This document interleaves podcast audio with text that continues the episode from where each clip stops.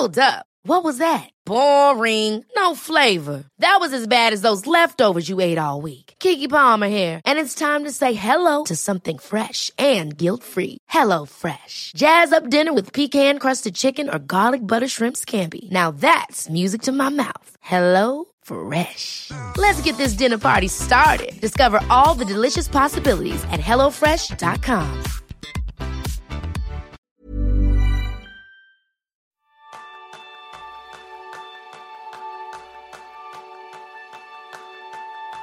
¿Por qué creemos en mierdas como estupideces paranormales, en ideas absurdas y encima nos aferramos a ellas? Ese es el tema principal del programa de esta semana, donde aprenderás cómo nos engañamos a nosotros mismos y cómo dejar de hacerlo con Ramón Nogueras. Ramón es psicólogo y máster en dirección de recursos humanos por la Universidad de Granada. Es profesor y autor del libro ¿Por qué creemos en mierdas? Y desde hace más de una década se dedica a la divulgación de la psicología y acerca por un lado lo apasionante de esta ciencia y por otro informa de la enorme cantidad de fraude y pseudociencia que hay en torno a la misma. Bienvenidos a un nuevo episodio de Kenzo, el podcast donde descubrirás cómo vivir la efectividad para ser más feliz. Yo soy Jeroen Sánchez, aprendiz en acertar mis decisiones. Yo soy Kike Gonzalo, aprendiz en ver lo que quiero ver. Y tú, Ramón, bienvenido, ¿en qué eres aprendiz? Yo aprendí de todo. Yo, después de tantos años, lo que, de lo único que estoy seguro es de la vastedad de todas las cosas de las que no tengo ni puta idea. Yo aprendí de absolutamente todo. Eso es genial, así. vamos a ir directos porque hoy nos vamos a permitir muchísimas licencias en Kenzo y la primera es ir a machete, Ramón. Así que yo creo que hace tiempo eh, el mundo, la gente, las personas sabíamos y sentábamos cátedra ojo de hablar de política, de religión y de fútbol. Y en los últimos años veo que podemos incluir la psicología. ¿Por qué ha proliferado tanto pseudopsicólogo vendehumos? Bueno, pues eh, supongo que por un cúmulo de razones. Para empezar, porque el tema de la pseudopsicología y el vender humo tiene una tradición ya muy, muy, muy amplia, más de centenaria, que comienza con el, propio Sigmund Freud, que fue en ese sentido el padre de inventarse mierda en, en torno a la psicología, porque Freud nunca se consideró psicólogo, Freud siempre se mantuvo aparte de la psicología, entre otras cosas, porque se negó a que el psicoanálisis se sometiera a los controles del método científico y la psicología pues, es una ciencia de su concepción eh, en el laboratorio de, Wundt, en Leipzig, antes, bastante antes de que Freud eh, escribiese eh, su primera sarta de tontería. Entonces, además, la psicología se presta muy particularmente a que haya pseudoteorías y mierdas, porque todos a fin de cuentas tenemos una experiencia de nuestra propia conducta y todos creemos que entendemos nuestra conducta y todos creemos que podemos entender la conducta de los demás. Esto es lo que los psicólogos cognitivos llaman tener una teoría de la mente el, tema de decir, yo puedo entender por qué haces lo que haces, por qué estás, qué estás pensando, qué estás sintiendo. Entonces, además a veces acertamos. Con lo cual. ¿De vez en cuando, eh? No, no, claro. Bueno, de hecho. Hay, claro, por probabilidad. Hay un libro del que, del que algún día me gustaría hacer una charla, cuando volvamos a poder hacer charla y toda esta mierda, que se llama eh, Everyday Mind Reading, lectura, lectura de la mente cotidiana, algo así, de un psicólogo social llamado William Ickes, que demuestra que en el tema de la empatía somos muchísimo más deficientes de lo que nos pensamos y que de hecho fallamos más que una escopeta de feria cuando intentamos eh, estimar qué es lo que está pensando, qué es lo que está sintiendo el otro, cuando atribuimos motivo a las razones del otro.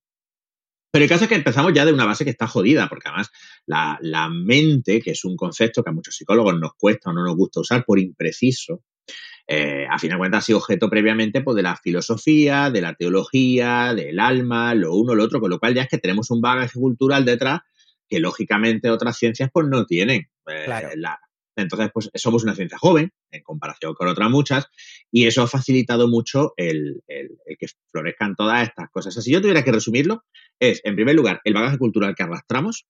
En segundo lugar, el que es algo de lo que todo el mundo cree tener una opinión formada, porque todo el mundo tiene una experiencia en su propia conducta. Y en tercer lugar, también, eh, yo creo que al hilo del bagaje cultural, esa tendencia a pensar que la conducta, este, igual que el antropocentrismo, ¿no? que dice que el hombre es diferente del resto de los animales, el pensar que nuestra conducta se explica y se gobierna por leyes diferentes de las del resto de especies. Nos sentimos especiales, ¿no? Todos somos especiales. Absolutamente. Claro. Eso yo creo que hace un caldo de cultivo buenísimo porque el otro día estaba en una librería y me encontré cómo poco a poco se ha ido transformando en un monumento a la autoayuda y cómo puede ser que nos hartemos a leer tantos libros y tengamos tantos por leer de autoayuda y no seamos ni siquiera tan felices como nos prometen después de hacerlo? Pues eh, sobre esto escribe Richard Weisman de una forma muy, muy, muy chula en un libro que se llama 59 segundos, que es un libro en el que empieza hablando sobre por qué la demostración de que muchos de los consejos de autoayuda no funcionan para luego ofrecer alternativas basadas en la evidencia. Y a ver, la autoayuda y la felicidad funcionan para empezar, yo creo, porque ahora hay una preocupación por la felicidad que no existía antes, que se llama la happycracia, ¿no? Esta idea de que hay que ser feliz por cojones, hay que ser feliz por cojones y que si no eres feliz además estás jodido de alguna manera. Esto tiene que ver también, y creo que es un tema más cultural, con esta idea que se asocia al capitalismo y al neoliberalismo del individualismo extremo, en plan de, bueno, todo, todo es cosa tuya, eh, las cosas a ti te van según tu esfuerzo, meritocracia, si quieres puedes, y otras formas de pensamiento mágico que, se han constituido en el sistema económico dominante. Eh, entonces, la autoayuda encaja muy bien en ese molde cultural, porque si te fijas, son para empezar eh, soluciones siempre fuertemente individualistas. Nunca en la autoayuda se alude a la necesidad de tener una comunidad, una red de apoyo, una red de soporte. Eh, nunca se alude al entorno. No se entiende, por ejemplo, desde la autoayuda que los problemas de una persona eh, pueden deberse a estar en un entorno eh, que, le, que le causa estos problemas. Entonces, claro, si desde la autoayuda vivimos en el mejor de los mundos posibles, pues ser infeliz porque eres gilipollas, porque quieres. Y claro, eh, eso por un lado es atractivo porque siempre es atractivo tener esta idea de que tenemos un completo control sobre las cosas, ¿no? De que, de que bueno, pues si, si se, puedes ser feliz queriendo, entonces es que puedes ser feliz. En vez de a lo mejor decir, bueno, vamos a mirar primero tu entorno, vamos a ver qué cosas hay que faltan, qué cosas hay que sobran, porque a lo mejor resulta que no eres feliz porque faltan cosas importantes en tu entorno. Quiero decir, a mí me parece muy legítimo me parece, me parece muy legítimo que una persona que ha perdido su trabajo, que ha perdido a un ser querido en la pandemia o en cualquier otra circunstancia, que le ha dejado su pareja y que tiene pocos amigos o que no tiene amigos, diga, pues yo estoy infeliz. Y entonces, a mí es que me parece muy legítimo, es que es como tienes que estar, colega. es que es lo lógico. Tenemos que entender además que la autoayuda estigmatiza las emociones que se etiquetan como negativas. No, no, es que la ira, es que la tristeza, es que la ansiedad, bueno, a ver, colega, las emociones están ahí todas por, por un propósito y sirven a una función. Y son conductas que han sido seleccionadas a lo largo de nuestra evolución y están aquí porque en algún momento pues han tenido utilidad y de hecho la tienen para algunas cosas. O sea, la ira es muy útil si te vas a, pelear con alguien. Entonces, eh, esta estigmatización de las, de las emociones negativas lo que acaba suponiendo es una presión adicional. Pero de nuevo, es esa idea de no, no, pero tú puedes controlarlo todo. Y en vez de decir, no, tío, a lo mejor necesitas ayuda de otras personas, a lo mejor es que el sistema en el que estamos no es el mejor. Yo siempre hago esta comparación cuando, porque yo, bueno, soy bastante izquierdista y además no, no creo que sea positivo ocultar el posicionamiento político de cada uno. Y cuando la gente me viene por los defensores del capitalismo, es que con el capitalismo se vive mejor que nunca, no sé qué, digo, vamos a ver, se vive mejor que nunca según algunos indicadores. Pero, por ejemplo, en nuestra sociedad de la felicidad, las prescripciones de antidepresivos y de ansiolíticos no dejan de subir. Pero cuando digo que no dejan de subir es que suben disparadamente. Los diagnósticos suben. Y tú puedes decir, bueno, es que antes esto no se diagnosticaba. Y a lo mejor tienes razón, en parte. Pero tampoco tenemos medicamentos mejores, porque no es una enfermedad, pero es otro tema. Y además, eh, las presiones sobre nosotros no dejan de crecer. O sea, la autoayuda no deja de ser una forma de autoexigencia. Y creo que al final todo esto es un batiburrillo muy nocivo que hace que, de hecho, como bien señala Richard Weisman, la persona que más probabilidades tiene de comprar un libro de autoayuda es alguien que ya ha comprado el libro de autoayuda. O sea, que ha entrado en esta espiral de mejora perpetua, de mm, a lo mejor el siguiente libro el siguiente. Eh, el que me lleve al nirvana. Pero vamos, que te comprendo ese sentimiento porque yo paso por la sección de psicología, de, sobre todo de las grandes cadenas, la FNAC, etcétera, y a mí lo que me dan ganas de hacer una hoguera de San Juan con toda la mierda que hay ahí. Oye, pues seguro que se prende el edificio entero, ¿eh? O sea, no te creas que va a ser pequeño el fuego que va a aparecer ahí. Eh, ah, quiero aclararle a la audiencia nacional que no estoy hablando de esto en serio, ¿eh? Que, hablar, que últimamente están las cosas muy, muy soliventas, que también supongo que en tanto que no lo rapee, pues más o menos debería estar a salvo. Pero por si acaso, quiero aclarar que esto es una figura del lenguaje y por supuesto que no se deben quemar libros ni edificios, ni se deben quemar cosas, ¿vale? Pero sí es cierto que lo que hay en una sección de psicología en, una, en un centro como FNAC o como no tiene nada que ver con la psicología. Se encuentra un libro de psicología, es casi, yo creo que por equivocación. Oye, Ramón, ¿y tú cuando, al, hilo de lo que estás diciendo, que a mí me interesa mucho, cuando se sienta alguien eh, enfrente, estás en, tu clínica con una persona a la que estás ayudando o en el lugar donde estés con un, un amigo y te dice, tío, Ramón, yo quiero ser feliz. O sea, ¿qué nos pasa con lo que decías tú de la japicracia? Que además yo creo que hay un problema que lo estás explicando muy bien, que cuanto más efímero y más difuminado sea un término, mucho más difícil es acceder a él, porque ¿qué entendemos cada uno por felicidad? O sea, en tu experiencia, ¿qué cojones es eso de la felicidad? En mi experiencia, la felicidad es una entelequia y una forma estupenda de amargarse la existencia. Cuando alguien viene a pedir ayuda a un psicólogo, lo que creo que es útil es hablar de conductas que se quieren modificar. Entonces, pues si a mí una persona eh, me plantea, eh, pues quiero mejorar mis habilidades sociales porque cuando tengo que hablar con gente nueva lo paso muy mal y quiero aprender a entablar conversación con desconocidos, pues eso es una cosa que podemos trabajar y que además va a incrementar tu bienestar general. Pero es que la felicidad es lo que los psicólogos llaman un proceso irónico. El proceso irónico es un proceso que cuanto más lo observas, peor es y cuanto más intentas controlarlo, peor resulta. Es como, por hacer siempre la analogía típica, el sueño. Cuando tienes que dormirte y no te duermes por la razón que sea y empiezas a rayarte con tengo que dormirme, tengo que dormirme, venga, relájate, relájate, relájate, menos te duermes o al revés. El día que, tienes sueño pero tienes que mantenerte despierto porque quieres ver una peli o porque estás con gente y te lo estás pasando bien pero se te abre la boca y cuanto más intentas despertarte, parece que más sueño te entra. Con la felicidad pasa un poco igual. En el momento en el que te preguntan si eres feliz, lo primero que empiezas a pensar es no, porque claro, siempre vas a encontrar cosas que no estén bien. Yo creo que para mí la felicidad es una buena adaptación al entorno. Y eso incluye eh, aceptar que hay veces que hay cosas que, bueno, pues no son agradables o que no nos gustan y, y, que también creo que la felicidad incluye esas emociones que habitualmente se etiquetan como negativas. O sea, creo que ser feliz también incluye sentir malestar, tristeza o enfado o lo que sea en ciertos momentos. El tema es que ese malestar sea congruente con la situación. Claro.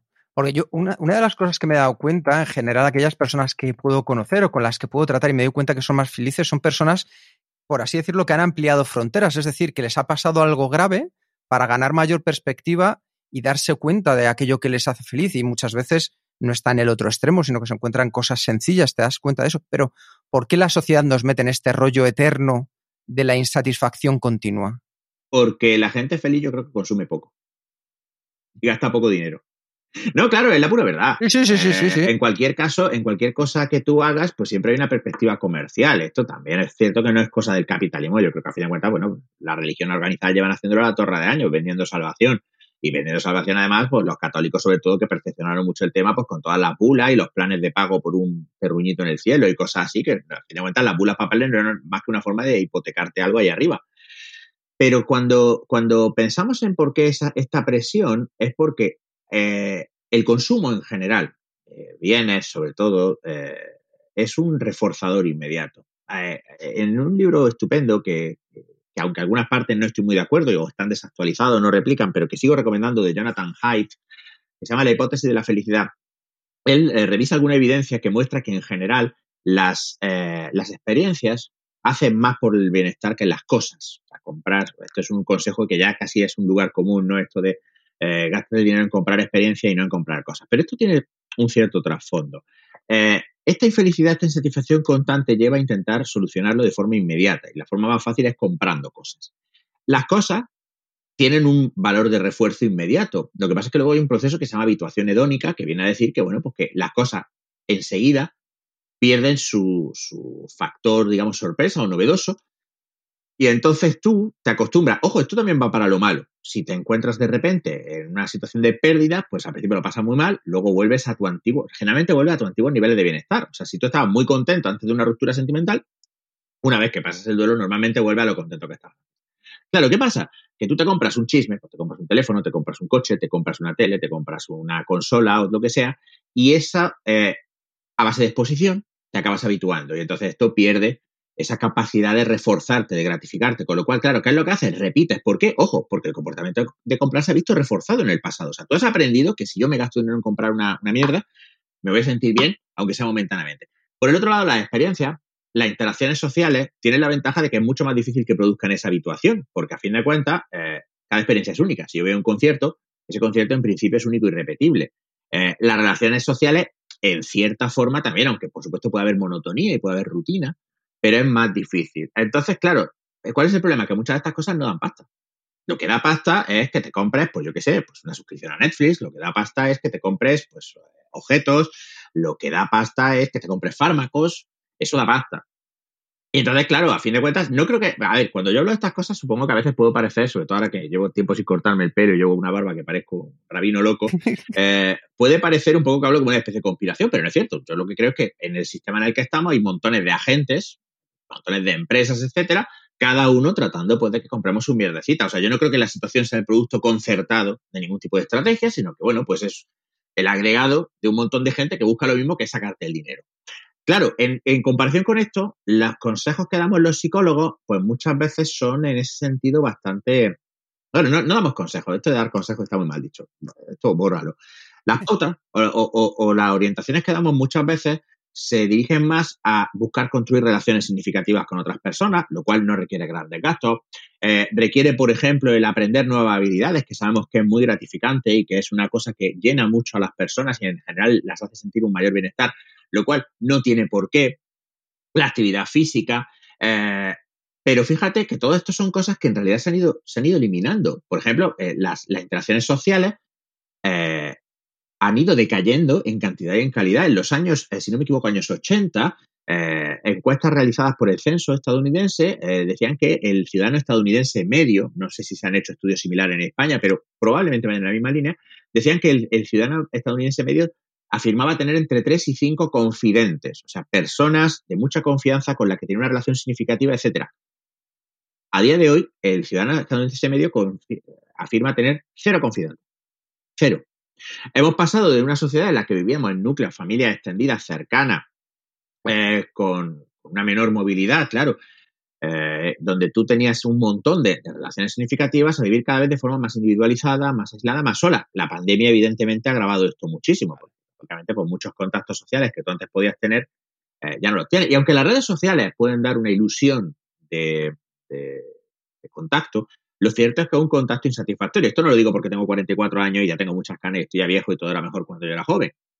No, pienso eso, sino porque hay una investigación muy interesante, hay una línea de investigación muy interesante acerca de eh, por qué eh, la interacción social es tan importante para nosotros. Y esta interacción, y esto también lo menciona Jonathan Haidt, lo mencionan otros autores, especula que una de las posibles formas, una de las posibles causas de que nuestro cerebro se haya desarrollado tanto es porque procesar la cantidad de información que emitimos en una interacción social es algo que requiere un montón de, capacidad de procesamiento. De hecho, se nota un montón, por ejemplo, ahora estoy grabando esto, eh, entiendo que la audiencia no lo va a percibir, pero yo estoy grabando este podcast y yo veo a las personas con las que estoy hablando y eso cambia todo.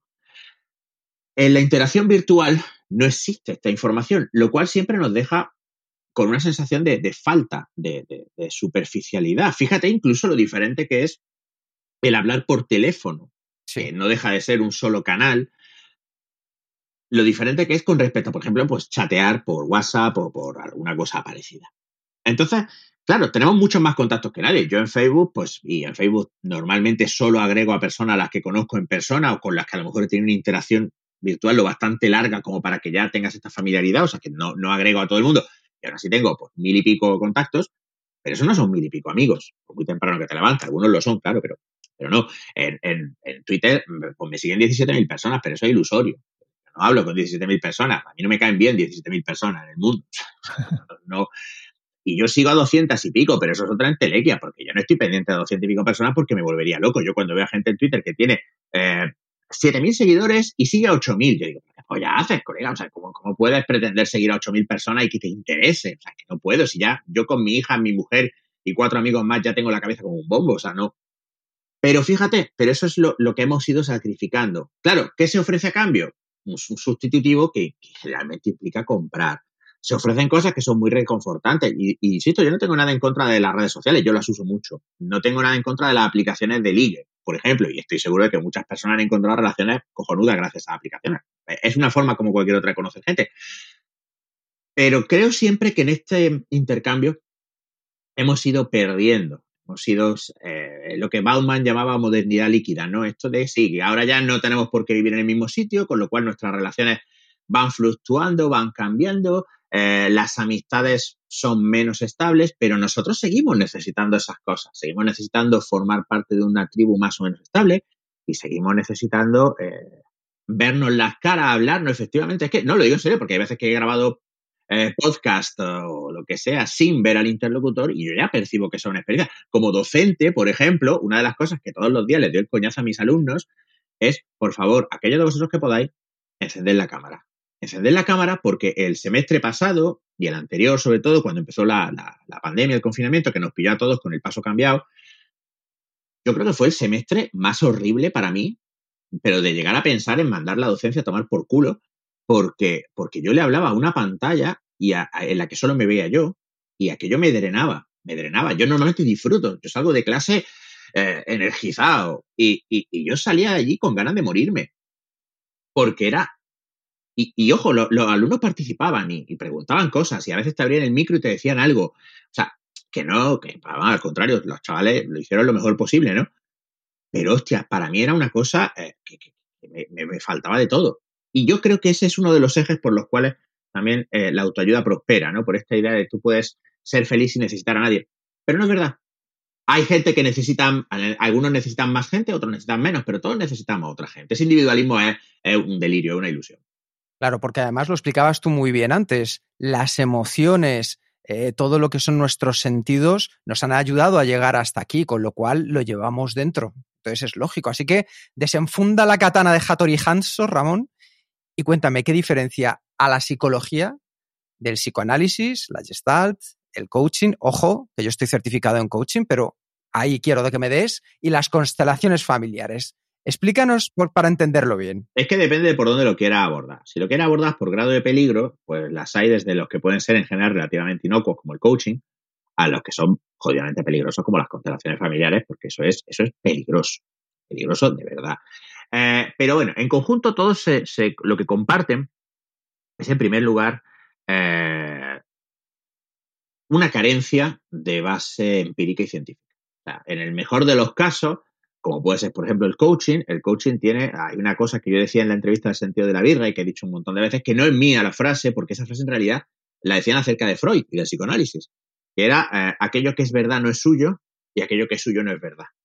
Eh, el coaching hace, aplica o hace suyas eh, observaciones, sobre todo técnicas, que vienen de la, de la psicología y esas pues, pueden tener cierto valor, pero claro, no son suyas. Es que el coaching no es una disciplina académica. La gente a veces, como además ahora las universidades le hacen el caldo gordo, y entonces llegan y dicen, no, te damos un máster de coaching, que es como para, para coger y prender. Audiencia Nacional, dejadme tranquilo, que no va en serio, una forma de hablar, ¿eh? pero aprenderle fuego a las putas universidades, porque es, es una, una, vergüenza que una universidad, que se supone que es un centro de enseñanza académica, eh, oferte estas cosas, eh, eso le da un aura de legitimidad.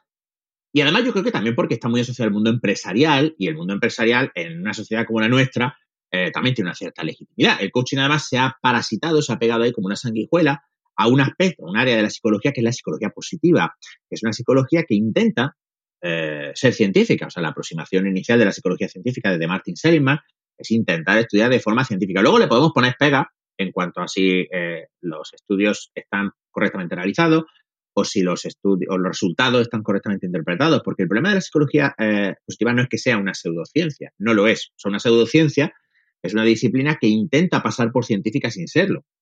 La psicología positiva no es el caso, pero sí es cierto que a menudo los psicólogos positivos hacen afirmaciones que los resultados no sustentan, son afirmaciones que son muy lanzadas, muy aventuradas, ¿no? Sea, tú dices, tú dices con certeza, esto es así. Y luego te miras los resultados y dices, pues el tamaño del efecto es una mierda. Esto no, no dice esto. Podría ser como podría ser otra cosa. Y ha habido muchísimos casos en los que pues les han pillado con la polla en el arroz y han tenido que retractar eh, papers súper seguros. Pero es que además esto de la retractación es una cosa muy jodida, porque esto es como los bulos en las redes sociales. Cuando tú publicas algo en un artículo, por ejemplo, una cosa que se puso muy de moda, las power posts, ¿no? Cipotada máxima, que es alguna señora que decía que si te ponías así con los brazos en jarras, como si fuera a cantar una jota, con las piernas bien plantadas y tal, te subía la testosterona, ¿no? Y como te subía la testosterona, que es una explicación completamente hormonocéntrica o cerebrocéntrica, como lo quieras llamar, pues ya eras como mucho más carismático. Y de hecho esto pegó tan fuerte que hay colecciones de fotos de políticos que, se ve que tuvieron un coach que les dio el coñazo de no, no, tú ponte ahí bien, sobre todo las señoras, ¿sabes? Angela Merkel, que es un tapón de alberca, allí la Jay uh, sacando pecho, y le dice, señora, que se va a hacer usted daño. vale, pues esto es, esto es un extremo, ¿vale? Porque luego tiene una serie de ideas y de historias que adoptan que son completamente científicas, como por ejemplo pues, los test de personalidad, como el Myers-Briggs, que es un horóscopo, eh, el Enneagrama, que es otro horóscopo, la programación neurolingüística, que es una pseudociencia sin el menor valor y un montón de cosas. Vale, y ahora luego te vas al otro extremo. El otro extremo es eh, cosas que nunca ni han pretendido ser científicas. Sino que ya pues se venden como arte o como filosofía, cosa que a mí además me toca especialmente los cojones, porque la filosofía, eh, aunque no sea científica, es rigurosa, o debe serlo, debe aspirar a serlo, pero aquí ni siquiera eso, ¿no? Y que se basan, todas derivan en realidad del psicoanálisis, de las ideas originales de Freud, en el sentido de que existe una mente debajo de tu mente, que es el inconsciente, que es donde pasa toda la movida, y que es lo realmente importante. Que además tiene la paradoja de que es inaccesible pero el terapeuta puede acceder y explicarte lo que pasa dentro. O sea, esto es una cosa como muy loca, ¿no? El inconsciente es una cosa que nadie puede conocer científicamente, pero yo te voy a decir lo que te pasa en tu inconsciente porque lo sé yo. Que básicamente, pues voy a escribir una novela que te mole a ti. Eh, luego también le dan muchísima importancia a los, eh, los llamados conflictos durante el desarrollo. Eh, evidentemente, la infancia es una etapa que tiene una parte un peso importante en el desarrollo de las personas, porque se hacen muchos aprendizajes que nos pueden acompañar pero no de la manera que ellos describen, sobre todo porque efectivamente le dan un peso a las relaciones familiares que es muchas veces desproporcionado en comparación con el resto del contexto de la persona. Entonces, al final, pues todo es culpa de tu puta madre o de tu padre, eh, que seas un desgraciado, en vez de a lo mejor decir, oye, pues igual tu, pues, tu padre y tu madre, tu padre lo hicieron bien, pero a lo mejor pues te han faltado amigos o has tenido unas experiencias negativas en otros contextos, o además es que disposicionalmente pues era un gilipollas, también puede ser, ¿no? Eh, son explicaciones generalmente literarias, además tienen la, cosa de la incoherencia. Tú coges a, por ejemplo, dos psicoanalistas y les planteas un caso y tú vas a obtener dos fábulas distintas de lo que le pasa a la persona. Completamente lo opuesto, y aquí cito a, la grandísima María Jesús Froján, eh, que cuando pones un caso delante de cuatro analistas de conducta, pues vas a obtener cuatro análisis de conducta muy similares, si no idénticos puede ser que un terapeuta eh, diga esto es un discriminativo y otro diga no, yo no creo que es un discriminativo, creo que es una variable disposicional, pero eh, el, meollo del asunto y, además las medidas a tomar, las pautas a seguir, seguramente serán consistentes. Entonces, cuando, cuando diferenciamos la psicología de eso, lo que, lo que tenemos que entender es que la psicología además es una ciencia experimental. La psicología nace en un laboratorio donde eh, el señor Wundt estudiaba con los medios que en aquella época tenía eh, fenómenos básicos como la percepción, la atención, eh, la conciencia, y bueno, pues tenía las limitaciones de que, la tecnología y los medios de aquella época pues eran los que eran. Y sobre todo también yo creo que, una de las cosas que también la distingue es el hecho de la, eh, de la seducencia, es el hecho este de tener una herramienta universal, ¿no? El, el pseudocientífico siempre te dice que tiene solución para absolutamente todo, mientras que el, que practica una psicología científica te dirá, no, para este tipo de problema esta es la pauta más adecuada, aunque a lo mejor partas del análisis funcional como la forma de entender eh, cualquier problema psicológico y las variables que lo causan y lo mantienen, luego los procedimientos de modificación de conducta a aplicar pues, variarán según el, tipo de conducta que quiera modificar y el, el, contexto de la persona. Entonces, fíjate fíjate, en realidad, eh, eh, en, psicología científica se trabaja con objetivos concretos, en, intervenciones tirando a cortas. Bueno, pues uno de los cabrones, porque eso no tiene otro nombre, que vino a, darme el coñazo en los comentarios, decía que es que hablar de metas terapéuticas era eh, inmoral, porque es que el análisis es un proceso que no se termina nunca. Fíjate el contraste, o sea, la idea de que, claro, tú siempre vas a estar roto, es el business plan perfecto. Tú, claro, tú imagínatelo, Kiki, o sea, vas a venir cada semana y me vas a aflojar 100 por el resto de tu puta vida. Y además, no tienen ni que mejorar. No tienen ni que mejorar. Porque, total, si de lo que te va esto es de autoconocerse, mientras yo sea capaz de elaborar una fábula cada semana de qué cojones te pasa a ti, perfecto. Pues con 8 o 9 como tú, yo ya tengo la vida resuelta. Vamos. Claro, eh, me parece indecente. Que me parece indecente. Pero claro, mm, en fin, eh, es una cosa de la que yo creo que, que, al igual que los médicos nos han deshecho de los curanderos, ni la sociedad se ha deshecho de los teólogos, pues a nosotros todavía nos queda mucho tiempo de, aguantar esta mierda. Hay una cosa que, a mí me llama mucho la atención, es que todas estas formas de hacer psicología, casi todos, pues tienen como punto de partido que, estamos malos, como, como he dicho, no, no estamos bien, ¿no? Joder, Jerón, eso es súper importante, eso es súper importante y mira, se me había pasado efectivamente. Eh, la idea central, esto es una cosa que además a poco que te metes te llama la atención. En primero de carrera, nosotros tenemos una asignatura obligatoria que era psicología del desarrollo y evidentemente, como es la psicología que estudia eh, las diferentes etapas de la vida, eh, desde el punto de vista de la psicología, pues las teorías de Freud allí salían, aunque el, que dominaba era Piaget, sobre todo, Vygotsky, pero, pero se hablaba del psicoanálisis y además el profesor que teníamos pues era psicoanalista, ¿no? Y Y era alucinante porque una de las prácticas pues, era hacer uno de estos test proyectivos. Los test proyectivos son los típicos test de dibujo. De dibujame una familia, dibujame un árbol, dibujame una casa. Eh, el test de manchas de Rorschach es el test proyectivo por excelencia. Estos test no valen una puta mierda, o sea, no tienen la, menor validez. Pero el caso es que nos hizo hacer el test del puto árbol. ¿Vale? Entonces, cada uno tenía que dibujar un árbol. Teóricamente tenías que buscar un niño que te dibujase el árbol del niño. En la práctica, pues la gente cogía y se dibujaba el árbol porque había que hacer la práctica y la peña pasaba de todo. El caso es que yo me leí el manual de interpretación del test, porque tenías que coger el dibujo e interpretarlo. Y una de las cosas que me flipaba era, no hay forma de que el niño salga normal. No hay ninguna forma de dibujar el árbol que no indique algún tipo de trauma o de movida. Si es grande el árbol, porque es grande, si es pequeño, porque es pequeño, si hay espacio alrededor, porque lo hay, si no lo hay, porque no lo hay, si hay figuras adicionales, porque las pones, si no, porque no. La idea de, de todas estas pseudociencias, efectivamente, es la idea del trauma. Una cosa que un psicólogo basado en la evidencia, puede hacer, y de hecho hace en un porcentaje de los casos, es que te viene la gente a tu consulta, te cuentan su movida y dicen, pues tú es que estás bien. O sea, no estás bien, porque a lo mejor no te encuentras bien, pero estás normal. O sea, tu malestar es el normal. Y esto, pues a lo largo de los años que yo he trabajado eh, eh, eh, como psicólogo, lo he visto, hombre, pues no te puedo decir un número, pero he visto unas cuantas veces pacientes que vienen a una sola sesión porque cuando acaba la sesión le dices, es que tú no tienes un problema psicológico, es que tu situación es tal que tú tienes que encontrarte mal. De hecho, joder, hay, hay una vivencia personal mía que, que, recuerdo ahora, que es cuando falleció mi padre. Cuando falleció mi padre hace cuatro años, cinco, va a ser cinco ya este verano, fue una cosa muy súbita porque estaba de, perfecta estado de salud y le dio, tuvo un ictus y se murió. Y el caso es que, bueno, pues estuvimos unas semanas con mi madre allí en Granada y entonces pues, cuando nos tuvimos que volver, porque además mi hija pequeña tenía un mes exacto el día que falleció mi padre, pues mi madre se vino con nosotros y le dijimos, tú te quedas con nosotros en Barcelona el tiempo que te haga falta hasta que tú te, te pongas y decidas qué quieres hacer. Bueno, pues el caso es que un día me coge mi madre y dice, hay que ver, Ramón, estoy fatal, es que no levanto cabeza, es que yo, ¿tú crees que yo debería ir a un psicólogo? Y le digo, pero vamos a ver, mamá, que hace tres semanas que se ha muerto papá. Pues claro que tienes que estar hecha polvo, cojones. Que es psicólogo ni que polla en vinagre. No tienes que ir a un psicólogo, tienes que hacer es hincharte y llorar. Joder. Claro, eh, eh, eh, un psicoanalista, uno de estos, te dirá, no, claro, porque aquí vamos a estudiarlo, pero si es que no tuvieras tu derecho a estar mal porque se ha muerto tu pareja de 40 años. Eh, en la psicología basada en la evidencia, lo que parte es de la idea de que las conductas, y esto sí que es una idea que yo me gustaría muchísimo que, los oyentes del podcast se la llevaran a casa. Todas las conductas, incluso las más disfuncionales aparentemente, sirven a una función. Estar deprimido sirve para algo al menos sirve para algo a corto plazo, en el momento. Eh, eh, es un intento de adaptación a tu entorno. Lo que pasa es que a veces este intento no, no sale bien o no es eh, adecuado a medio y largo plazo. Una persona que tiene una fobia y evita ciertas situaciones o ciertos estímulos, su conducta es funcional y es adaptativa. Otra cosa es que nosotros aceptemos que no es la mejor adaptación porque le limita a la hora de hacer cosas o lo que sea pero esa persona está reduciendo su ansiedad frente al estímulo. Al evitar salir a la calle por si te encuentras con pájaros, tú estás protegiéndote. Claro, ¿qué pasa? Que esa es una conducta que la persona querrá modificar porque dirá, bueno, yo no quiero estar encerrado en mi casa sin poder salir a la calle. Y entonces pues tendrás una serie de procedimientos de exposición para que aprenda a reducir su ansiedad.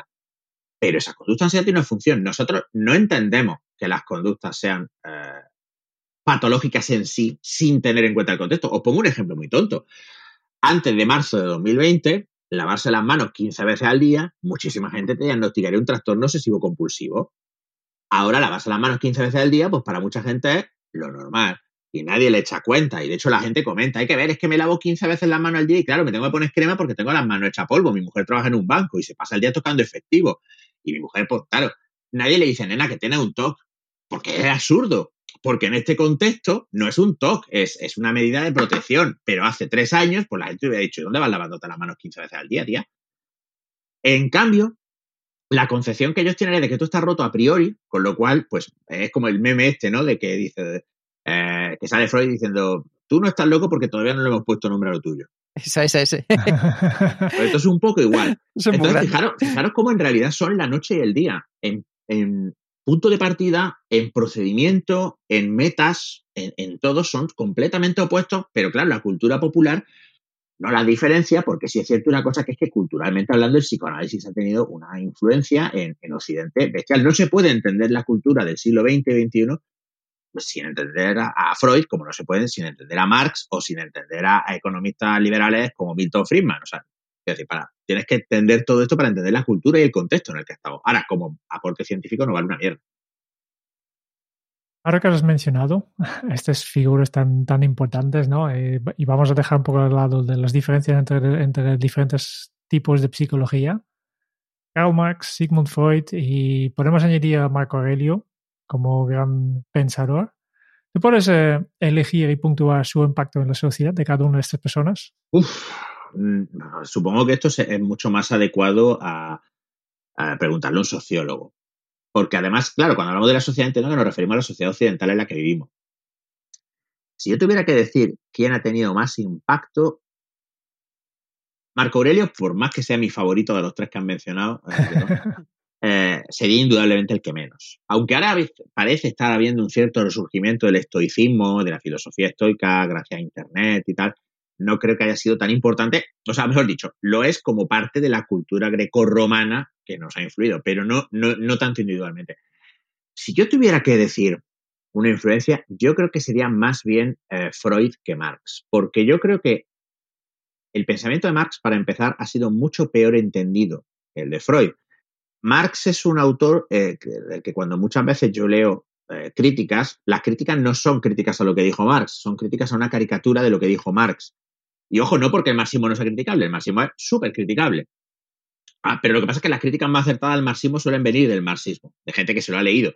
Pasa un poco igual en psicología con el conductismo y, ojo, y, en la otra dirección con la psicología cognitiva, que muchas veces la gente que más fuerte lo critica son gente que en realidad no se ha leído a Skinner, por decir un ejemplo, ni por el canto. Entonces, yo diría que Freud, porque creo que las ideas de Freud, a través del arte, a través del cine, a través de la literatura, esa idea del inconsciente, de los traumas, de las memorias reprimidas, eh, todo este rollo psicosexual extraño y tal, han acabado teniendo una idea mucho, han calado mucho más en nuestra sociedad. Esa idea de, que todos estamos traumatizados tal, que Marx, porque Marx muchas veces en realidad su influencia es por oposición, por, negar la importancia que él le dio pues a, la acción común, al, a, la, a, la, explotación por parte de la burguesía, etcétera, Entonces yo diría que si tuviera que hacer un ranking, Freud Marx muy cerca y el tercero a una cierta distancia, por desgracia, Marco Aurelio. Ojalá fuese de otra forma, pero... Pero vamos a darle una vuelta a esto porque después de este podcast, Jerún y yo vamos a grabar a su vez otro podcast sobre meditaciones de Marco Aurelio. Entonces vamos, vamos a aprovechar algo de ti porque yo sé que tú eres un gran fan. Si nos pudiéramos llevar los oyentes una recomendación tuya de Marco Aurelio y la psicología, y su psicología, por así decirlo, ¿cuál nos recomendarías en este caso, Ramón? Es que es difícil porque la filosofía estoica está a la base de la terapia cognitiva y, es una influencia monumental eh, eh, dentro de la, práctica clínica de la psicología. Pero si yo tuviera que coger una cita de, Marco Aurelio, eh, yo creo que, la idea central más importante de los estoicos, no solo de Marco Aurelio, porque en realidad Seneca tiene una cita mejor sobre esto, es el tratar de mantener tanto como se pueda la atención en el aquí y en el ahora. ¿eh? ¿Qué puedo hacer aquí y ahora en la situación que tengo aquí y ahora? Porque una cosa que los estoicos enseñan y Marco también es la, la aceptación, pero no una aceptación pasiva, no una resignación, sino la aceptación de así son las cosas, no voy a perder tiempo diciendo cómo deberían ser, sino, vale, las cosas son así, ¿qué puedo hacer en estas circunstancias y tratar de hacerlo lo mejor que pueda en estas circunstancias? Para mí creo que, porque además eso enfila muy bien con la idea de la psicología clínica de que para ponerte, sentirte mejor, tienes que hacer cosas. La, mejora en, en la consulta nunca viene del diálogo con el terapeuta. El diálogo con el terapeuta puede ser muy importante porque te permite moldear, moldear, modelar ciertas conductas en el paciente, en el cliente porque paciente es una palabra que me gusta cada vez menos. Eh, sin embargo, lo, que realmente ayuda a, que la persona mejore es la acción, el cambio de conducta. Entonces yo creo que la idea más importante de la filosofía estoica es qué puedo hacer yo aquí y ahora y aceptar además que el resultado nunca está garantizado.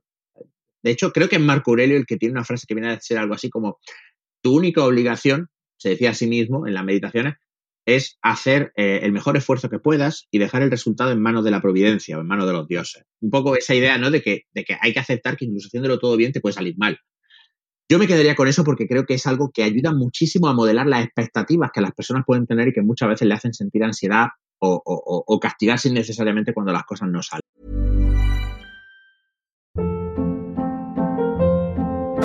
Hold up. What was that? Boring. No flavor. That was as bad as those leftovers you ate all week. Kiki Palmer here, and it's time to say hello to something fresh and guilt-free. Hello Fresh. Jazz up dinner with pecan-crusted chicken or garlic butter shrimp scampi. Now that's music to my mouth. Hello Fresh. Let's get this dinner party started. Discover all the delicious possibilities at hellofresh.com.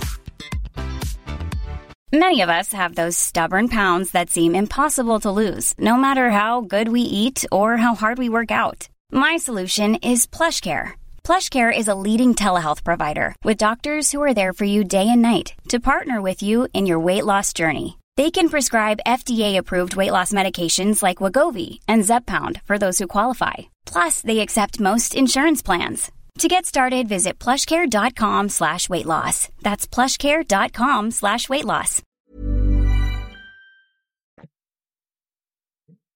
Y entonces, para, para un pequeño salto, después de todo esto, ¿cómo se cura la estupidez humana?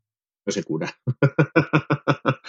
no se cura porque además piensa que la estupidez humana, a fin de cuentas, eh, es una colateral de, cómo nosotros eh, procesamos y, y, buscamos patrones de información.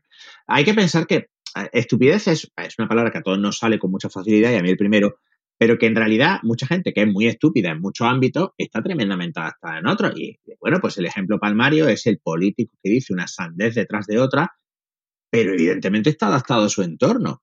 Evidentemente está adaptado a su entorno. El, el, director, el distribuidor de una empresa que causa un daño enorme a la empresa, pero se marcha con un paquete de, de acciones y un bonus de 40 millones por haberse cargado una empresa, pues puede parecernos estúpido, pero está adaptado.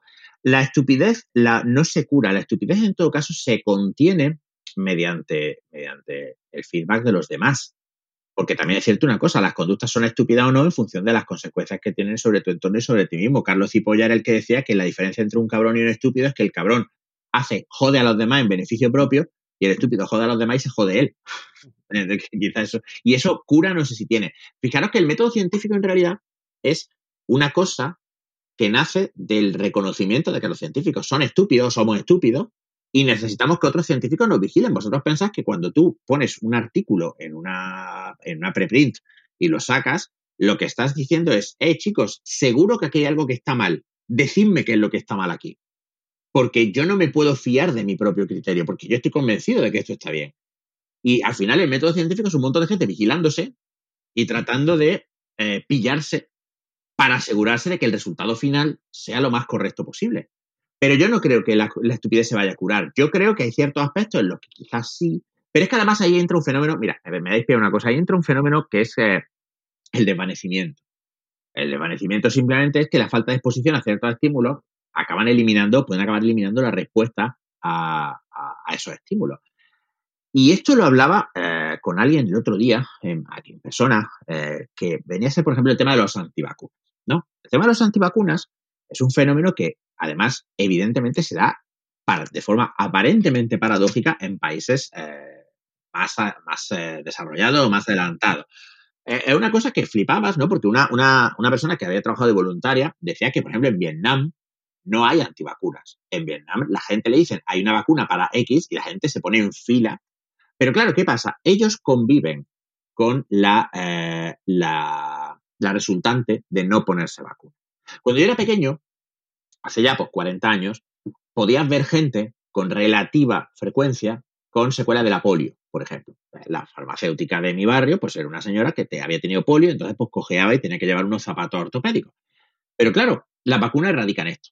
Con lo cual, esa amenaza ya no se ve. Con lo cual, eh, es fácil cuestionar algo de lo que no tienes experiencia.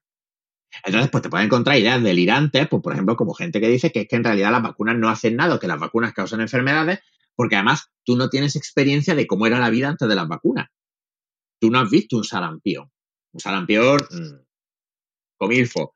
Tú has visto en el mejor de los casos la versión descafeinada que viene de que la población esté vacunada. No has visto a la gente cubierta arriba abajo de pústula. En países en desarrollo, donde puede haber más enfermedades, sí, y esa gente, como tiene experiencia, no tiene cuestionamiento, pero a nosotros se nos olvida, porque la memoria, por desgracia, es así. Y pasa lo mismo con el blanqueamiento del fascismo.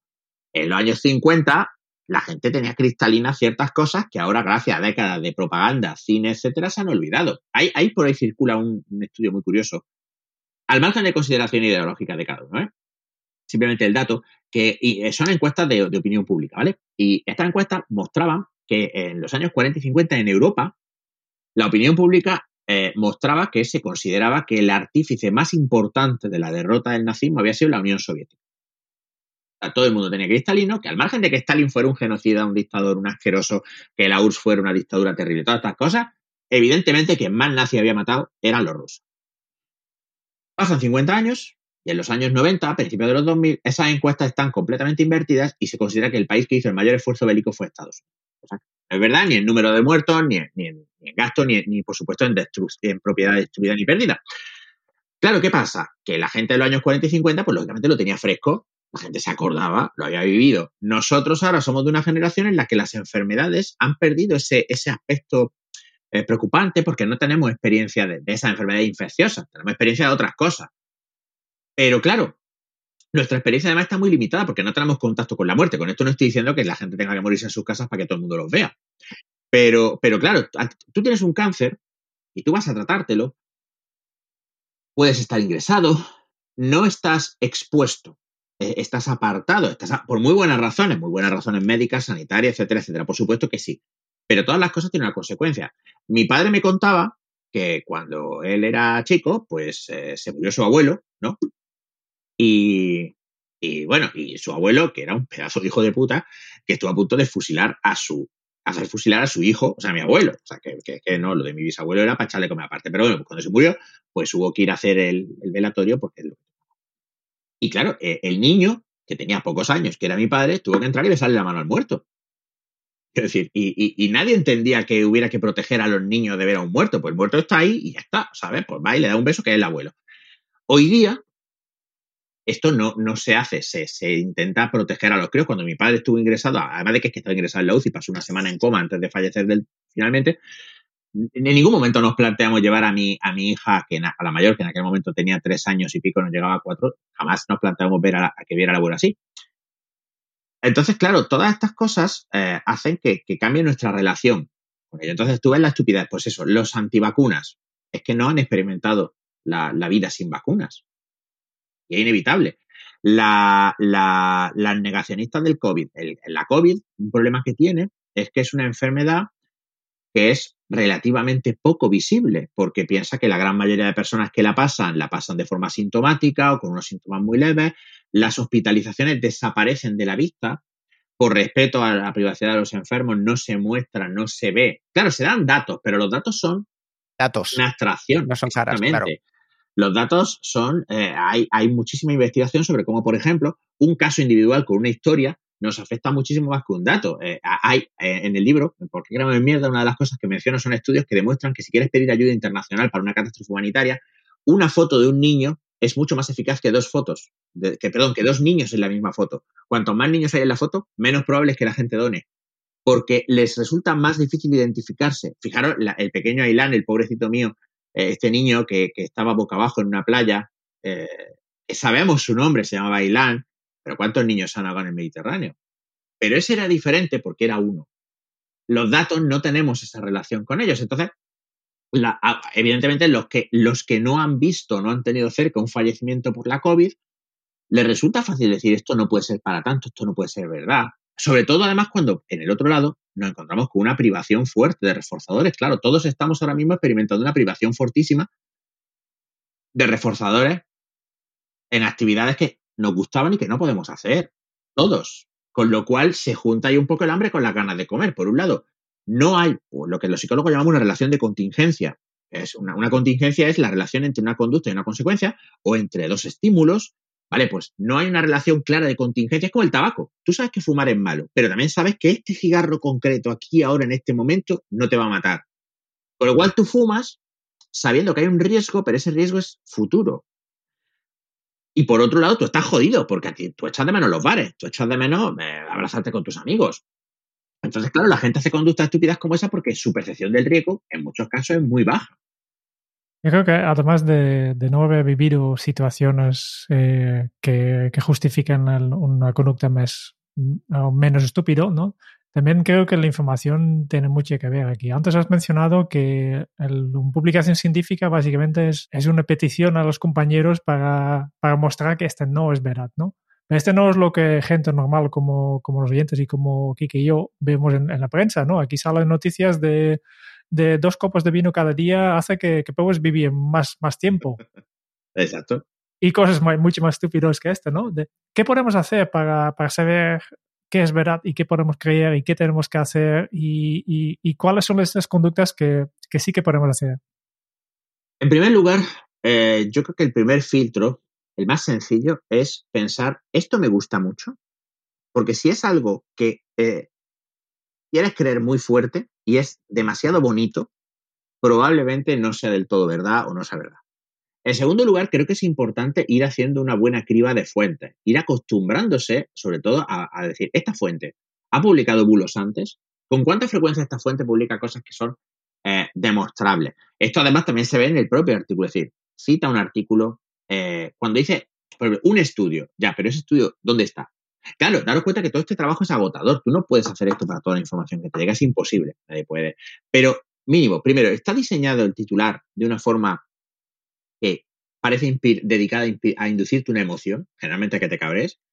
Segundo, eh, el artículo cita fuentes correctamente de una fuente fiable, de una fuente confiable. Daros cuenta que, por ejemplo, un problema que tenemos en España es que la, prensa, en general, está terriblemente secada, eh, ideológicamente, eh, mayoritariamente en un sentido, pero también en el otro, ¿no? Y, eso quiere decir que en realidad al final eh, hay gente que lo que opta es por decir, bueno, pues yo leo el ABC, el diario.es, eh, La Razón, La Última Hora y tal, y así más o menos me hago una composición del lugar. Yo creo que eso es mucho trabajo. Y luego, en tercer lugar, también eh, no compartir nunca sin haber leído. Porque simplemente eso, solo con eso ya el número de bulos disminuye enormemente, porque la mayoría de las cosas que se comparten se comparten sin leer. ves el titular, te gusta y lo compartes. Y por último, desarrollar también la costumbre de una vez que se, te das cuenta de que se, ha compartido, que has compartido un bulo, eh, borrar el bulo y publicar la, información veraz. Porque, porque las, los bulos, por desgracia, eh, son mucho más efectivos que las refutaciones. Con lo cual, te interesa, además de publicar la refutación, que la va a ver mucha menos gente, te interesa eh, que además no sea accesible el bulo. Oye, Ramón, y a cuento de esto, ¿por qué narices nos cuesta eh, tanto reconocer que nos equivocamos? En esto que acabas de decir ahora, de coger, borrar y decir, oye, que me he equivocado. Pues eh, porque eso nos produce un estado llamado disonancia cognitiva. La disonancia cognitiva es un malestar que ocurre cuando tenemos eh, dos cogniciones, dos pensamientos que son incongruentes o cuando nuestra conducta es incongruente con las reglas que decimos seguir. Eh, la, incoherencia en general nos produce una disonancia y queremos reducirla, estamos motivados para reducirla. Cuando a ti te demuestran que has equivocado, eso te está induciendo una disonancia. Porque por un lado, tú normalmente intentas tener una imagen de ti mismo como alguien que acierta, como alguien que sabe, como alguien que entiende el mundo, pero por otro lado te están presentando pruebas de que esa creencia tuya era falsa. Claro, aquí hay varias posibilidades que van a depender fundamentalmente, eh, Kiki de cuánto has invertido en esa creencia.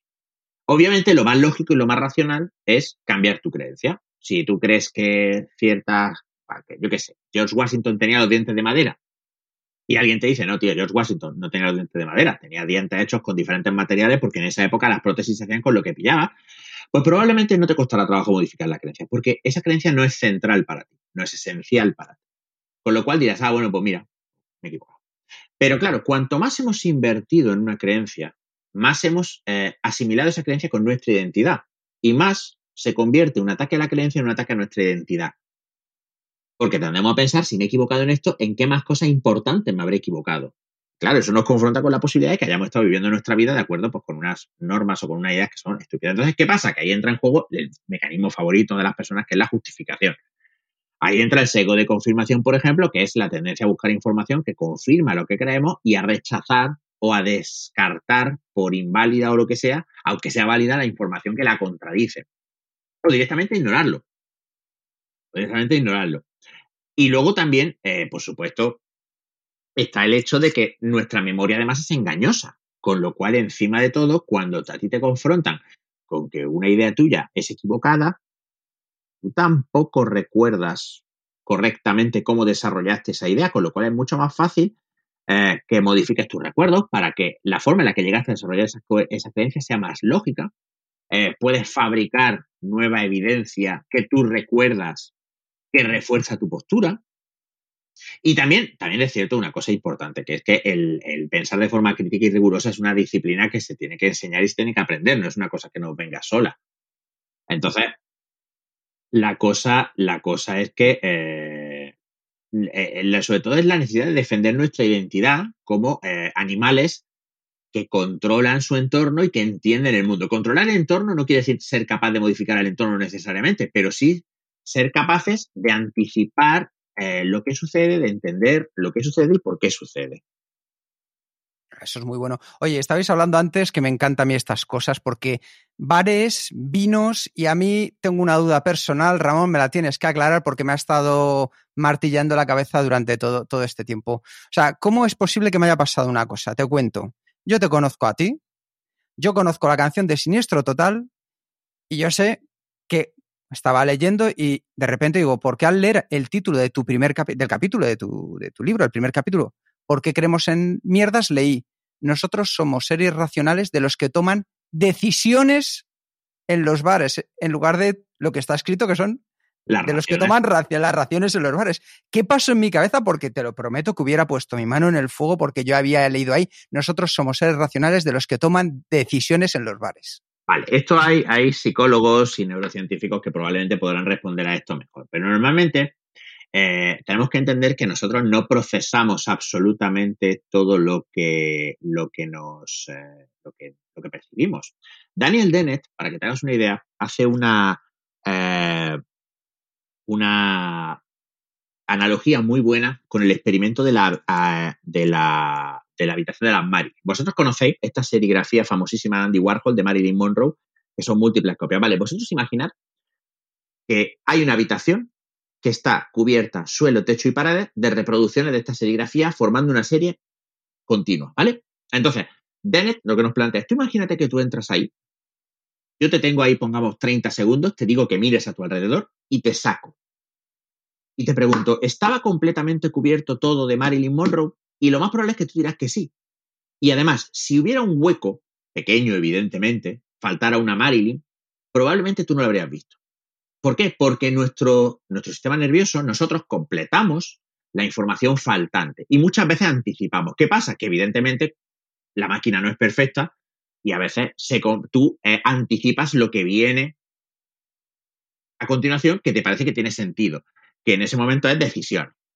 ¿Por qué? Porque tomamos las decisiones bares, cosa que además también es verdad para desgracia de muchos. Entonces, eh, tú anticipas eso y lo que haces es que saltas y no lo lees, porque ¿para qué lo vas a leer si ya lo sabes? Entonces tú lees eso, saltas y luego en una segunda lectura, por lo que sea, te detienes un momento y dices, hostia, me cago en la puta. Sí, sí, ahí me he encontrado.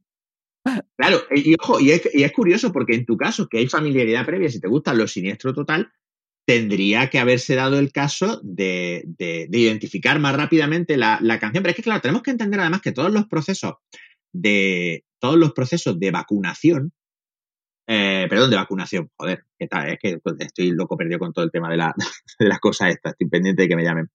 Todos los procesos eh, cognitivos eh, son procesos, digamos, probabilísticos. ¿A qué me refiero con probabilístico? A que normalmente suelen funcionar bien, pero a veces pues se, producen errores de procesamiento. Claro, eh, cuando si yo, por ejemplo, estoy hablando contigo y por, el ruido ambiente, eh, alguna palabra yo no la oigo bien, es tan probable como que, yo te diga, oye, mm, no te he entendido, como que mm, yo entienda algo, reconstruya algo y, ojo, esto es lo que dice Nick Chater en La mente es plana y es una idea fascinante. Claro, nosotros solo somos conscientes del resultado de ese proceso de reconstrucción, pero no somos conscientes de que ha habido una reconstrucción. Con lo cual nosotros siempre operamos bajo la ilusión de que nuestra percepción es eh, acertada. Ahora, eh, cuando tú tienes ese lapsus, lo que ocurre es que tú estás anticipando lo que te parece más probable en función del contexto. Y la mayoría de las veces acierta. Cuando tú lees, tú lees mediante unos movimientos que se llaman sácadas, que son unos movimientos oculares muy bruscos. Pero fíjate que en, tu campo visual, para empezar, hay un punto donde no hay percepción, que es el punto ciego, donde el nervio óptico entra en la retina. Sin embargo, tú no eres consciente de ese punto ciego, tú nunca ves el punto ciego, porque tu corteza eh, visual rellena con lo que supone que hay ahí y la mayor parte de las veces acierta, o sea, lo interpola, del mismo modo que en los videojuegos, por ejemplo, no, eh, el ordenador, digamos, la máquina calcula qué es lo que tú tienes que ver según la posición de tu, avatar en el juego, pero no tiene todo el mundo, digamos, pintado o dibujado, sino que lo va dibujando y redibujando conforme tú vas cambiando. Pues tu, tu sistema nervioso funciona en ese sentido similar. Y la mayor parte de las veces además cierta. Pero no siempre. Y entonces se producen los lapsus, se producen los errores. Y ojo, la memoria eh, acarrea una sensación de fiabilidad con ella pero en realidad no lo es. Los experimentos de, Elizabeth Loftus, el primero por el que se hizo conocida fue por uno muy sencillo. Eh, era un vídeo en el que se mostraba un atropello. Entonces, eh, en un cruce, un coche de color, vamos a suponer, no me acuerdo del color exacto, vamos a suponer que el coche fuera rojo, atropellaba a un peatón y se daba la fuga. Al acabar el vídeo, o sea, segundos o como muchos minutos después, el entrevistador le preguntaba al sujeto, ¿por dónde se fue el coche verde?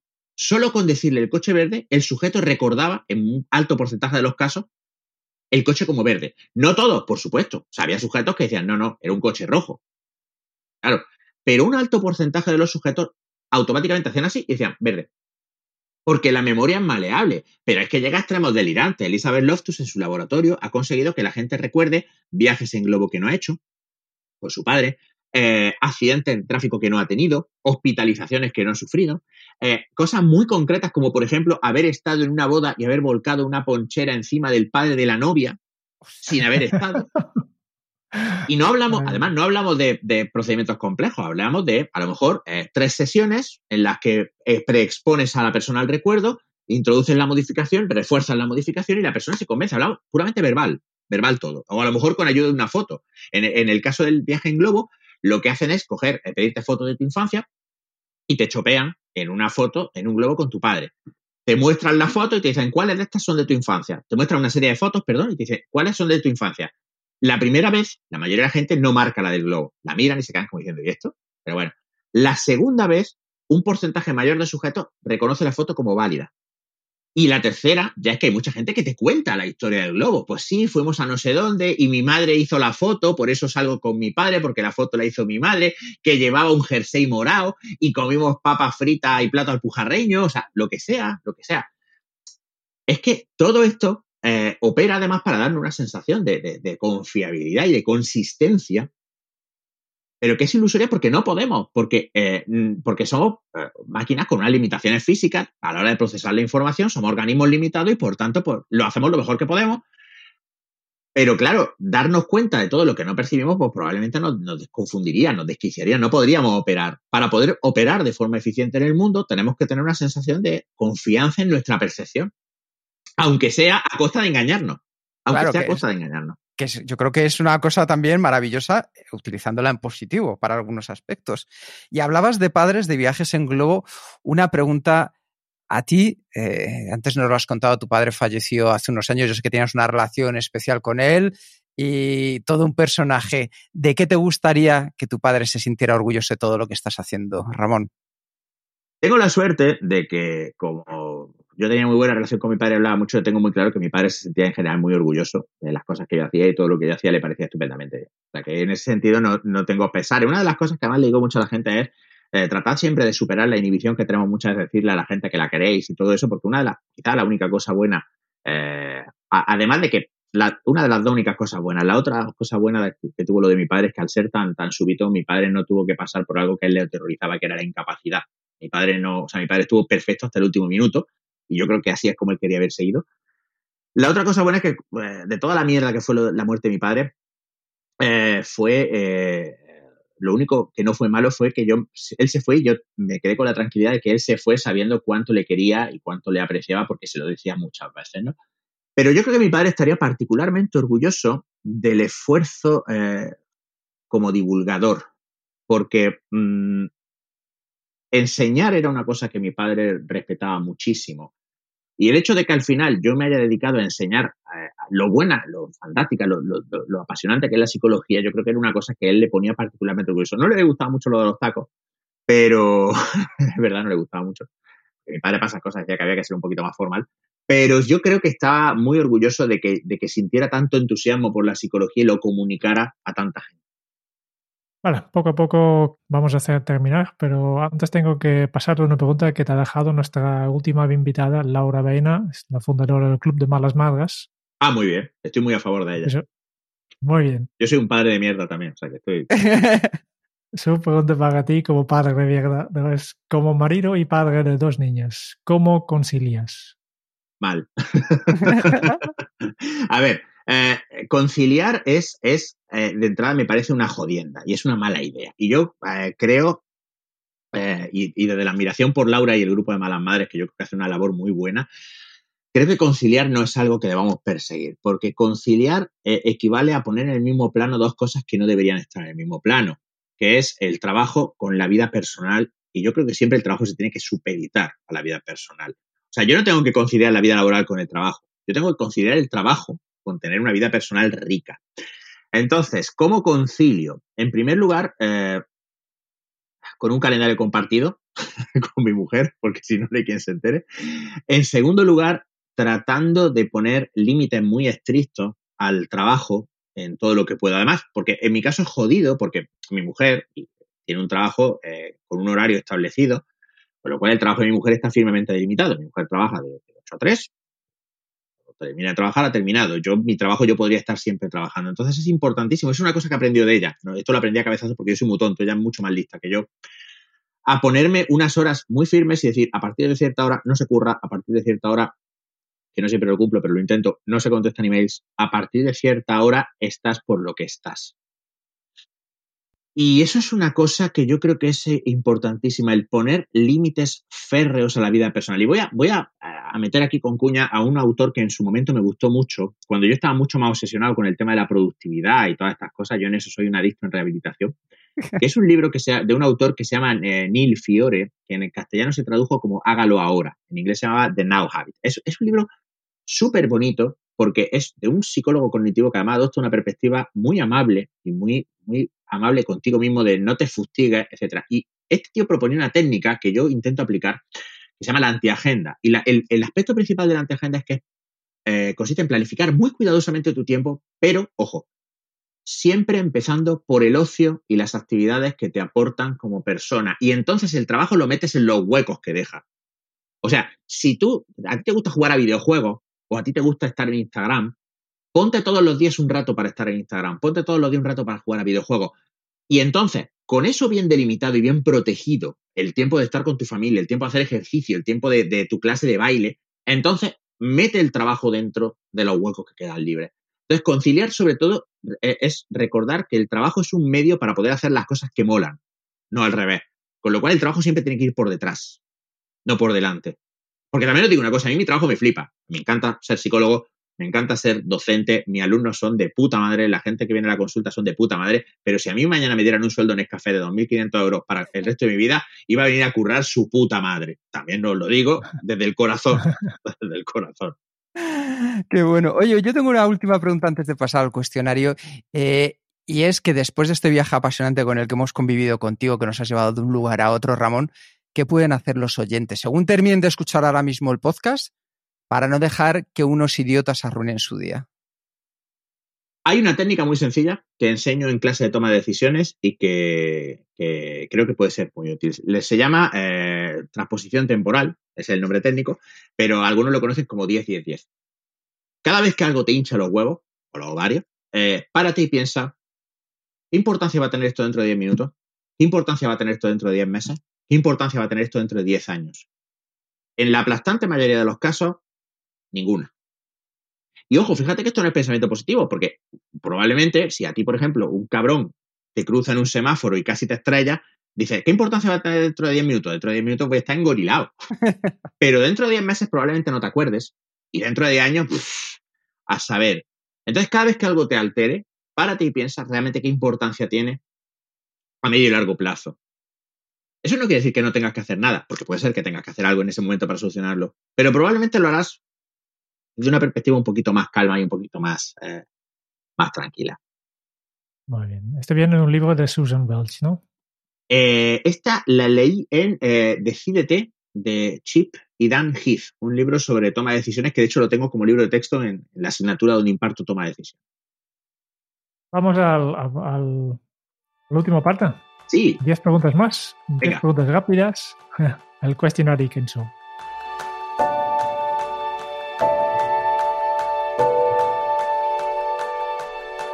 ¿Cuál es tu lema? Va, tengo dos. Tengo el que me gustaría tener y el que tengo de verdad. Si, yo fuera una casa de, de Juego de Tronos y fuera completamente sincero, mi lema probablemente sería siempre tarde y mal. Porque tengo un problema para decirle que no a las cosas y acabo mordiendo mucho más de lo que, de lo que puedo masticar. En un mundo perfecto, en un mundo perfecto, mi lema sería el obstáculo es el camino, que es una cita de Marco Aurelio que de hecho tengo, tengo tatuada en el antebrazo, eh, que es parte de una frase que dice eh, el obstáculo, el impedimento a la acción hace avanzar la acción, el obstáculo en el camino se convierte en el camino. Creo que eso es una frase verdaderamente potente. Entonces, si tuviera que elegir un lema que me gustaría tener, sería ese, el obstáculo del camino. Si tuviera que ser completamente honesto, siempre tarde y mal. ¿Cómo se titularía tu biografía? Hostia. No sé cómo he llegado aquí. Un momentito.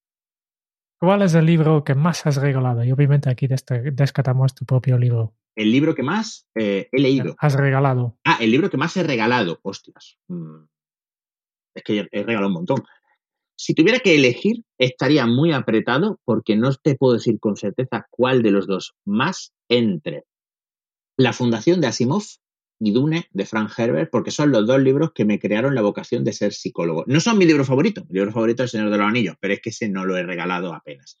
Pero Dune eh, y Fundación sí los he regalado más veces. No sé cuál de los dos puede haber sido. Uno de esos dos. ¿A quién te gustaría o te hubiera gustado conocer? a, a, uf, qué difícil, a Freddie Mercury. A Freddie Mercury. Me habría gustado, porque es mi, mi, mi cantante, mi artista favorito y creo que es un tío con el que habría sido interesantísimo hablar. Encaja perfectamente con la siguiente pregunta. ¿Qué canción pones a todo volumen para subir el ánimo? Uf, tengo, tengo un montón. Pero reconozco que aunque mi grupo favorito es Queen, mi otra banda favorita, que es The Patch, eh, se, se, se lleva más tiempo escuchada. Entonces yo creo que la cosa estaría entre Personal Jesus y Enjoy the Silence. Pero fíjate las contradicciones. Mm, mm, Esas dos canciones son de Violator, pero mi disco favorito de Patch también es otro. O sea, que, que- Pero sí, Personal Jesus o Enjoy the Silence, cualquiera de las. Bueno, por curiosidad ya, cu- ¿cuál es? Que yo soy muy fan de los de Page. El Songs of Faith and Devotion. Para mí, Muy el siguiente bien. al Violator, Muy eh, desde que empezó, la primera vez que vi el videoclip de I Feel, yo dije, ya está, esto es lo más grande que me ha pasado en la vida y ya, mm, ya está, ya nomás he visto a Depeche en directo cuatro o cinco veces y soy súper fan. Pero claro, si me dice, ¿a quién te habría gustado conocer? Pues hombre, a David Gahan igual todavía tengo ocasión de conocerlo, pero a Mercury ya se me ha pasado el arroz. Oye, la verdad es que David Gahan en esa época con la chica con la que estaba le hizo mucho, nos hizo mucho bien para ese disco. A él sí, no sé sí, si tanto sí. bien. Sí, sí, sí, sí, sí, no, el tema de David Gahan con la droga, madre mía, ha sido. ¿Cuál ha sido la pregunta más interesante que te han hecho? La pregunta más interesante que han hecho. Ostras, esa es buenísima, porque también hay, hay un montón de preguntas que en ese sentido. mm, Yo creo que quizá la pregunta más interesante que me han hecho sobre psicología eh, es si puede cambiar la gente. Si la gente puede cambiar. Porque es una pregunta que admite muchísimos matices y muchísimos niveles, porque la respuesta siempre es un sí, pero. Sí, pero tiene que haber cambios en el contexto, sí, pero tiene que haber incentivos, sí, pero tiene que haber ciertas, eh, ciertas necesidades por parte de la persona también. Entonces, yo creo que puede cambiar la gente, es la pregunta más interesante porque es la que más riqueza admite la red. ¿Qué se te viene a la cabeza cuando piensas en la felicidad? Ahora mismo dormir ocho horas. Pero en general, en general, eh, mi idea de la felicidad siempre implica a gente, siempre implica a la gente a la que quiero. O sea, yo siempre que pienso en estar feliz, pienso en mi mujer, pienso en mis hijas, pienso en mis amigos más cercanos. O sea, siempre, siempre la felicidad para mí aunque puedo estar muy a gusto solo y puedo disfrutar mucho estar leyendo un libro yo solo o estar jugando un juego yo solo o cosas así, si soy sincero, para mí la felicidad más completa viene con gente siempre. ¿Qué película volverías a ver cada año? Y, vuelvo a ver cada año, de hecho, las tres extendidas del Señor de los Anillos, ahí sus 12 horas y los extras, todos los años. Y Conan el Bárbaro también. Conan el Bárbaro es muy fundacional también. Muy bien. Si tuvieras que dejar un mensaje en una cápsula para tu yo del futuro, ¿qué le dirías? Y que no más a menudo y coge menos cosas. Y la última pregunta para ti. ¿Qué le preguntarías al próximo invitado o la próxima invitada de este podcast? Otras, pues dependerá de, quién sea, claro. Pero, mm, déjame que piense un segundo. Vale, sin saber quién es, ¿por qué te gusta lo que te gusta y has acabado dedicándote a lo que te dedicas? pasaremos la pregunta. Genial. si quieres escucharlo. Sí, sí, sí, claro. Y con esto ya vamos terminando. Solo nos queda una cosa, que es un resumen de todo lo que hemos aprendido de, de ti, Ramón. Ramón es un aprendiz de todo, porque de lo único que está seguro es de la vastedad del desconocimiento. De darse cuenta que para construir primero tenemos que deconstruir y nos ha explicado por qué los vendehumos se aprovechan de nosotros, de ese bagaje cultural, de creernos que entendemos nuestra conducta y la de los demás, y por qué hay determinadas leyes en las que nos sentimos especiales. Y por qué también algo estigmatiza esas emociones negativas que en realidad sirven a un propósito, que tienen su utilidad y que nos han traído hasta aquí. Vendehumos de carencia de base científica y empírica, donde aquello que es verdad, como decía aquella frase, no es suyo, y aquello que no es suyo es verdad. Lo que nos lleva a esta sociedad de la japicracia, donde hay que ser feliz por cojones. Todo es cosa tuya y si quieres, encima puedes. Una entelequia para amargarse la existencia y solamente un proceso irónico. Sin embargo, en el otro lado tenemos la psicología, una ciencia con pautas, con intervenciones cortas basadas en objetivos, donde una buena adaptación al entorno nos puede ayudar mirando qué nos falta y qué nos sobra en él. Y lo mejor es trabajar en nuestras conductas, en aprender nuevas habilidades, generar más interacciones sociales o hacer ejercicio físico. Así nos damos cuenta que en esta sociedad la gente de verdad feliz consume poco. Sé consciente de tus conductas porque todas, incluso las negativas, sirven para una función. Y el cambio de conducta se lleva a cabo gracias a la acción, a ponerte en marcha. Y nos ha recomendado a Marco Aurelio, vamos a hacer un resurgimiento de la filosofía estoica, trata tanto como sea posible de mantener tu atención en el aquí y en el ahora, y aunque el resultado no siempre esté en tus manos. Ramón nos ha explicado que la estupidez humana no se cura, es una colateral que se contiene mediante las interacciones con los demás, así que no caigamos en el desvanecimiento que nos lleva a cuestionar cosas sobre aquello de lo que no tenemos experiencia. ¿Y cómo hacer frente a toda esta mierda que nos mandan y que nos tragamos? Primero, haciéndonos la pregunta de ¿está diseñado el titular a inducir una emoción personal?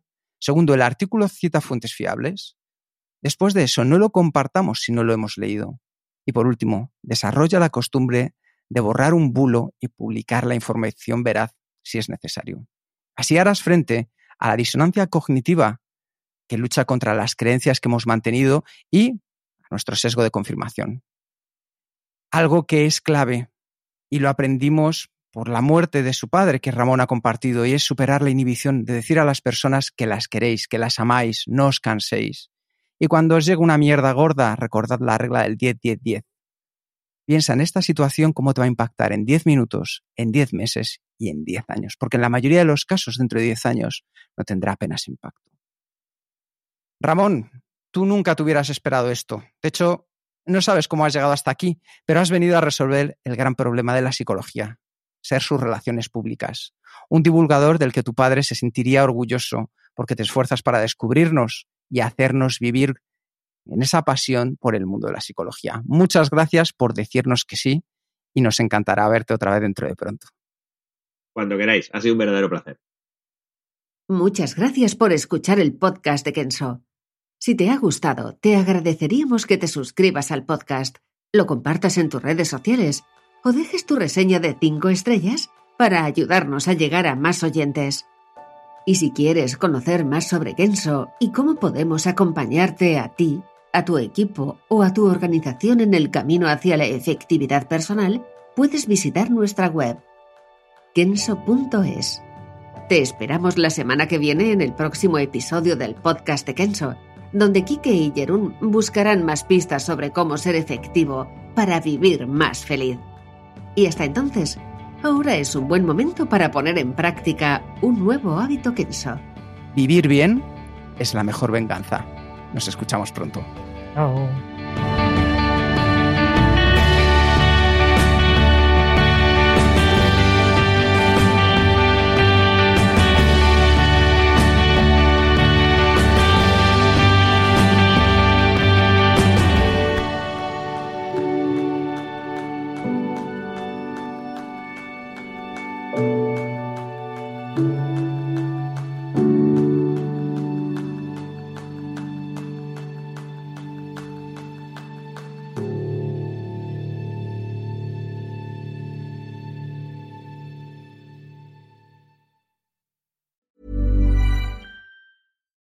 Hi, I'm Daniel, founder of Pretty Litter. Cats and cat owners deserve better than any old fashioned litter. That's why I teamed up with scientists and veterinarians to create Pretty Litter.